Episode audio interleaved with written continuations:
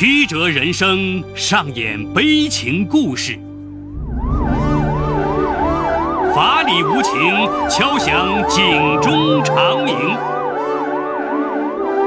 梁辉说法。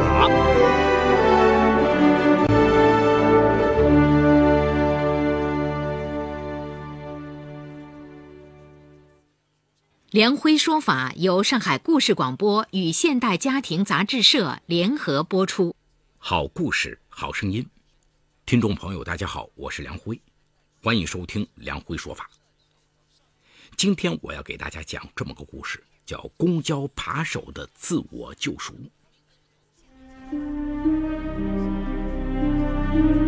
法治故事耐人寻味，梁辉讲述不容错过。广东佛山，南海平洲玉器市场，在这个全国最大的光身玉器加工和批发基地，每日往来客商过万。而三十四岁的江苏商人林宝伟也是其中之一。二零一二年六月十七号中午十一点左右，林宝伟走出玉器街，准备去顺德区大良镇。他约了一家玉器店看货。林宝伟没有打车，而是在平南市场公交站搭上了一辆由广州开往顺德的客运公交。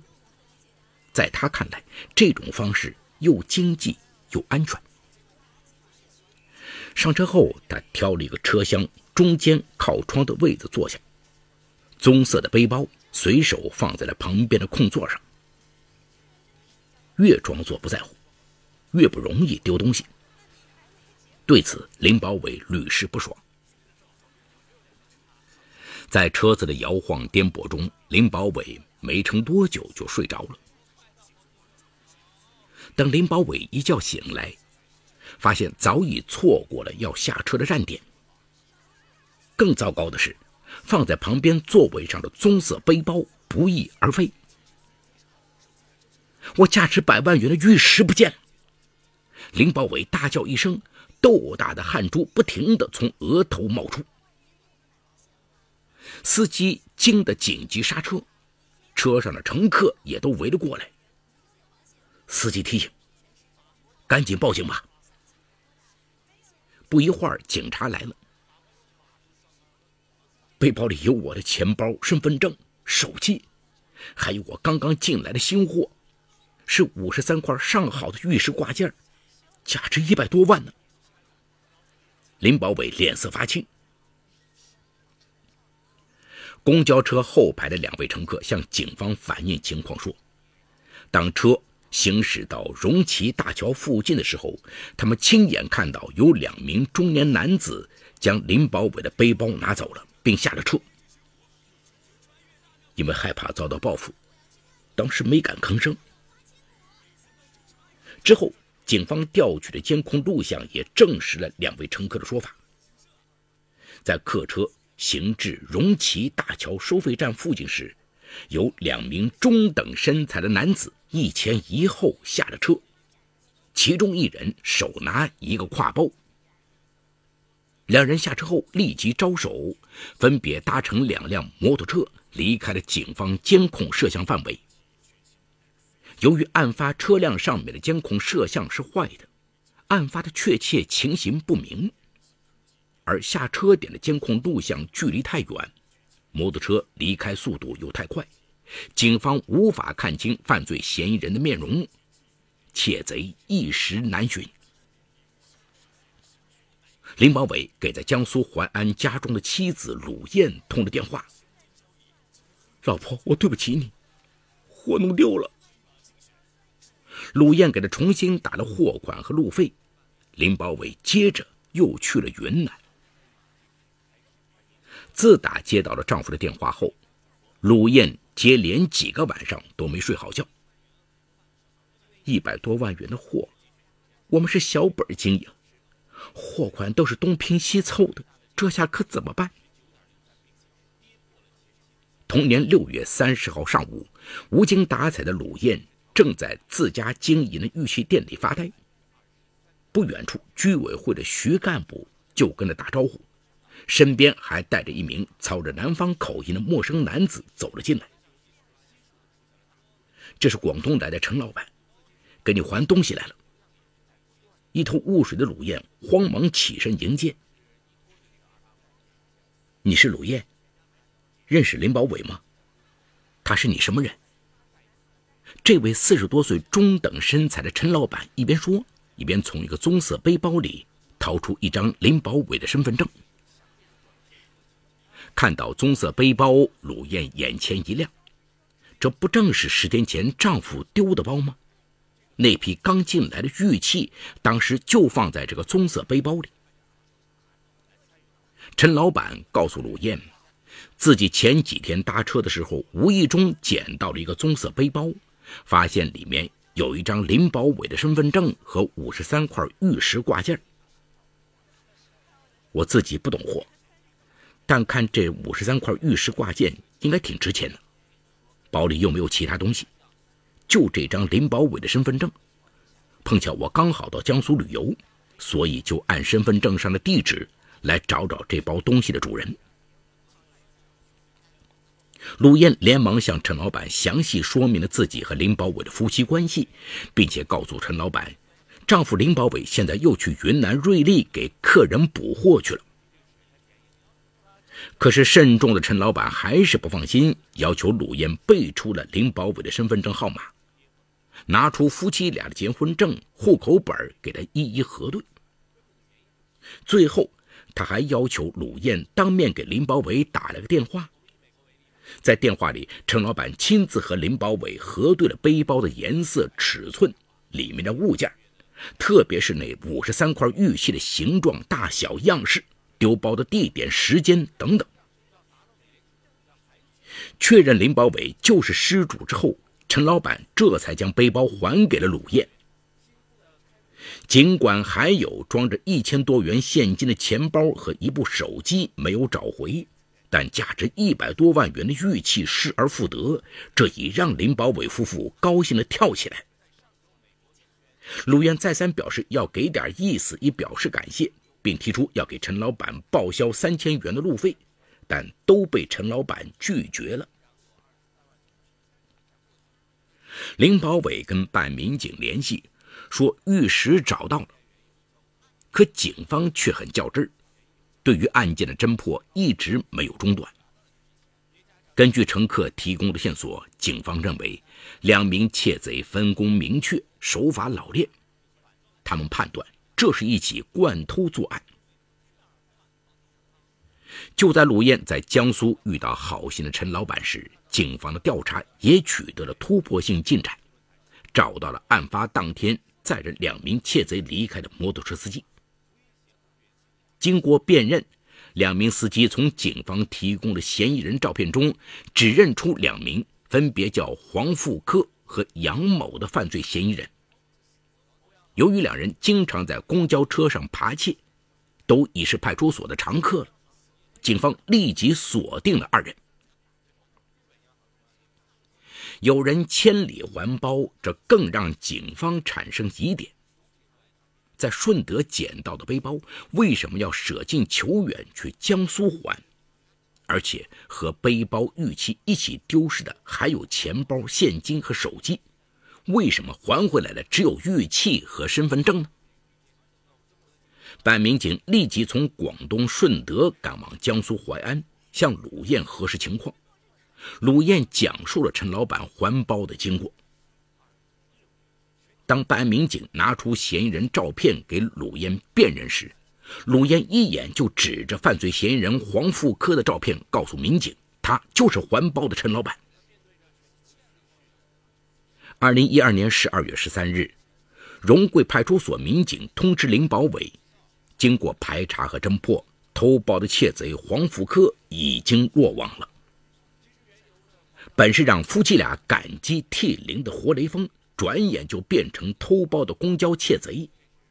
这个事实多少有点让林保伟夫妇接受不了。会不会是警方弄错了呢？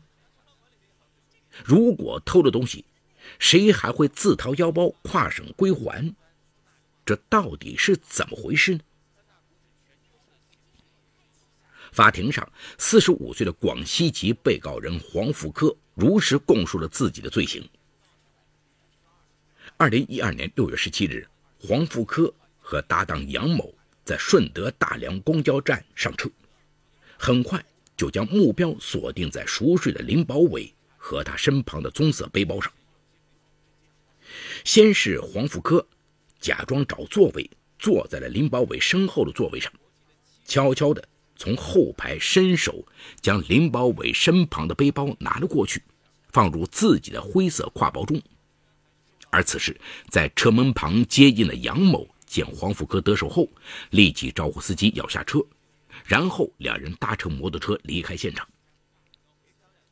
下车后，黄福科和杨某立即打开背包清点战利品，里面有一部诺基亚手机、一个棕色钱包和一个黑色塑料袋。两人利索地将手机卡取出扔掉，电池拔出，钱包里的一千四百元现金平分。当两人好奇地打开黑色塑料袋时，发现里面装的居然是雕工精细、成色上好的翡翠玉石挂件。本来只是想偷点小钱，谁知道会有翡翠玉石呢？面对这无意中摊上的大买卖，两人由惊喜转为惊恐。车上也不知道有没有摄像头，该不会被通缉吧？黄福科和搭档都很担心，到底是赶快分了东西，大家分头跑路，还是怎么处理？两个人一时没有了主意。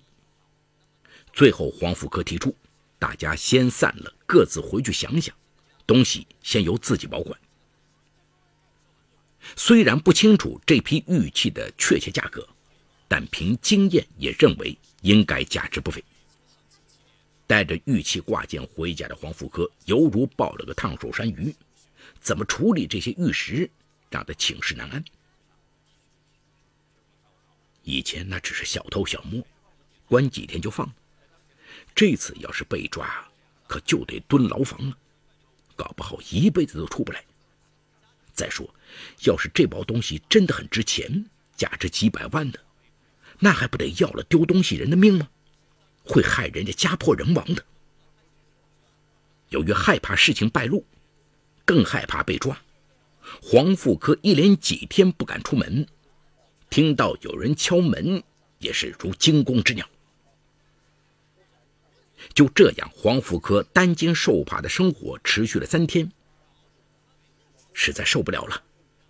黄富科决定，就说是捡到的，把东西还回去。由于钱包里有林保伟的身份证，黄福科断定这个身份证住址为江苏省淮安市平桥镇的林保伟应该就是失主，或者至少也与失主相关。于是黄福科立即从顺德赶往广州火车站，想买一张前往江苏淮安的火车票。然而出远门对于初中都没有毕业的他，却是一件困难的事情。我出门最远的距离，就是从广西老家到谋生的顺德。自己活了四十多岁，从来没有离开过两广地界，怎么才可以从广州到江苏淮安？真是不清楚。为此，黄福科还特意买了两张地图，一张中国地图，一张铁路地图。然而，依靠这两张地图从广州到江苏，原本只需要坐一天的火车。黄富科却整整在路上奔波了一个多星期。由于身上带着贵重玉器，担心遭遇同行下手的黄富科一路是提心吊胆。上车时将背包牢牢抱在身上，一分钟也不敢打瞌睡。最终，黄富科经过广东到山东，山东再到江苏淮安的连续转车。终于在出门后的第九天，也就是二零一二年六月三十日，辗转找到了林保伟家。物归原主，黄福科松了一口气。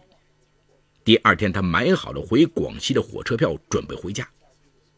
临上车前，他想想还是不放心，特意在火车站附近买了张手机卡，给林保伟打了个电话，提醒他记得给警察打电话，告诉他们东西找到了。最后，他还叮嘱林保伟，以后出门在外要注意财产安全，如果要碰到别人捡到这个包，是不会还给你的。为了确保安全，黄富科回广西兴业县的老家，老老实实待了两个月，估摸着应该没有什么问题了，这才搭车回到了顺德。二零一二年十二月九号，在荣贵一家宾馆内，正准备退房的黄富科被民警抓获，而同案犯杨某则因下落不明，仍在逃。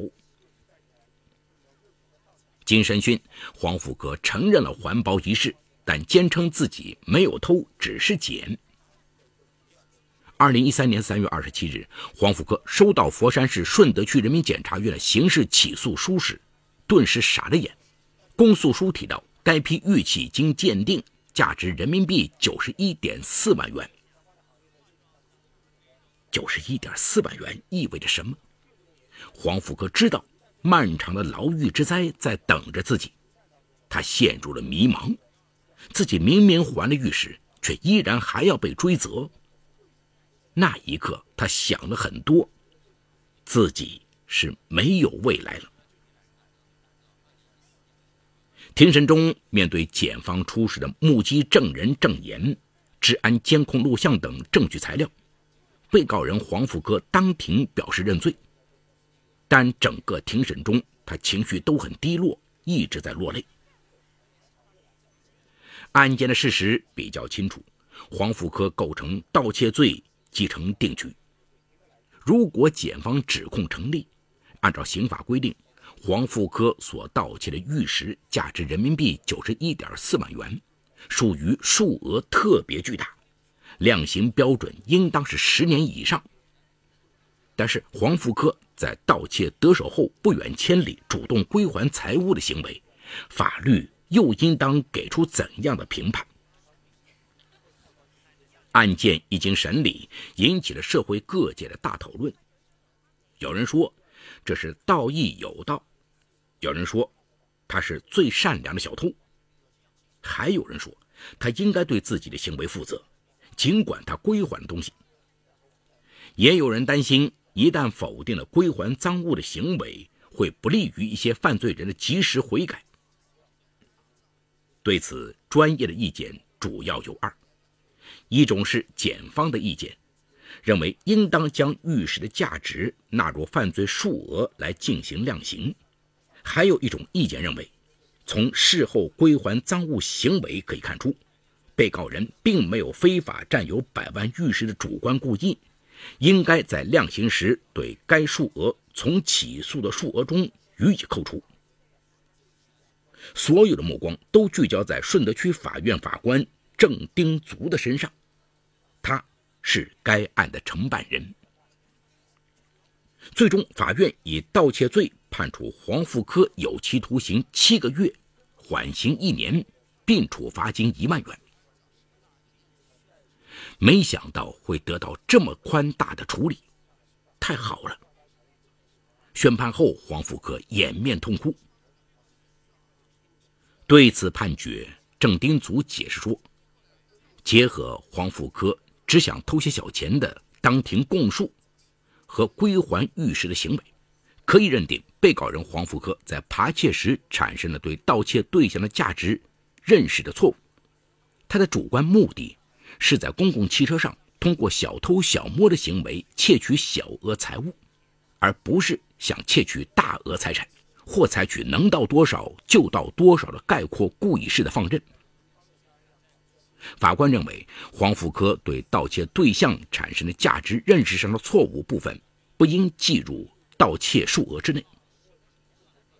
黄富科无意中撞上了大买卖，事后毫无惊喜。反而因此担惊受怕，在做了恶的，也就是盗窃的抉择之后，又选择了人性中的善，那就是归还。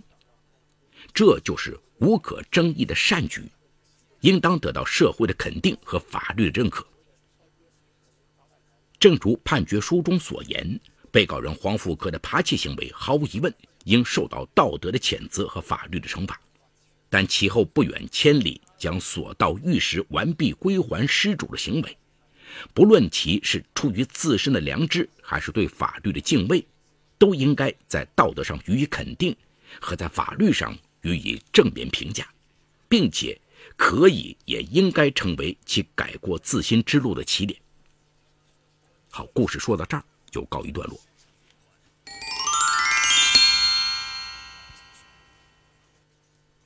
本案中，黄福科在实施盗窃后，已实际控制了该批玉石。根据目前刑法理论的通说，其行为已构成了盗窃罪的既遂。因此，本案的关键在于如何评价黄福科对所窃财物价值的认识错误，以及到案前的退赃行为，也就是。对于偷盗的玉石这件事，是否能认定超出了他主观上的犯罪故意？有观点认为，黄福科本意只是想偷点小钱，在发现财物的价值超出其主观意图的范围后，毅然将这批财物归还所有人，由此能证明黄福科主观上对于数额如此巨大的财物不具有非法占有的目的，不应将该批赃物的价值计算入犯罪金额。那也有观点认为，黄福科伙同他人伺机窃取被害人包袋，尽管他不知道包袋内的确切财物，但他对包袋内所有的财物都具有一种概括的非法占有的主观故意，对于财物的价值也采取了放任式的态度，因此窃取到玉石并没有超出其主观意图的范畴。因此，根据我国法律规定，盗窃案件中被盗物品价值采取客观认定。不以行为人的认知作为标准，因此玉石的价值仍应计算入犯罪数额中，千里还玉只能作为酌定从轻的情节。在本案的判决中，人民法院最终肯定了黄福科千里还玉的行为和主观态度。本起案件可谓是一波三折，但案件终结后，仍应当给我们警醒与思考。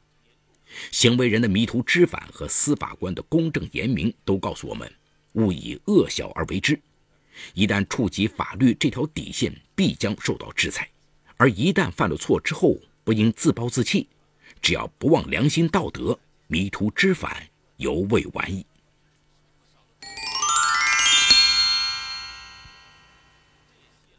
好，感谢长宁区人民检察院为本次节目提供的帮助。本次节目编辑主持梁辉。后期制作王文琪，监制赵杰、张建红。感谢您的收听，我们明天再见。说法解律，民法析理，关注民生百态，记录法治进程。大家好，我是梁辉，欢迎收听梁辉说法节目。现在，请您发送“阿基米德”四个汉字到幺二幺幺四，获取下载链接，并关注梁辉说法节目。我们将与你在线下进行零距离的互动，欢迎你们的加入。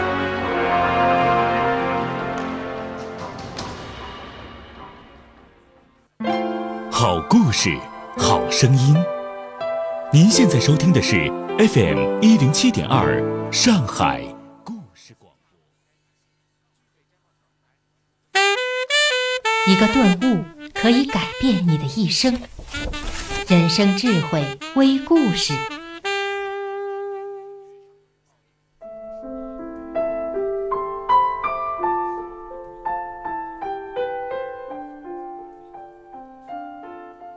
有两个人结伴穿越沙漠，走到半途，水喝完了。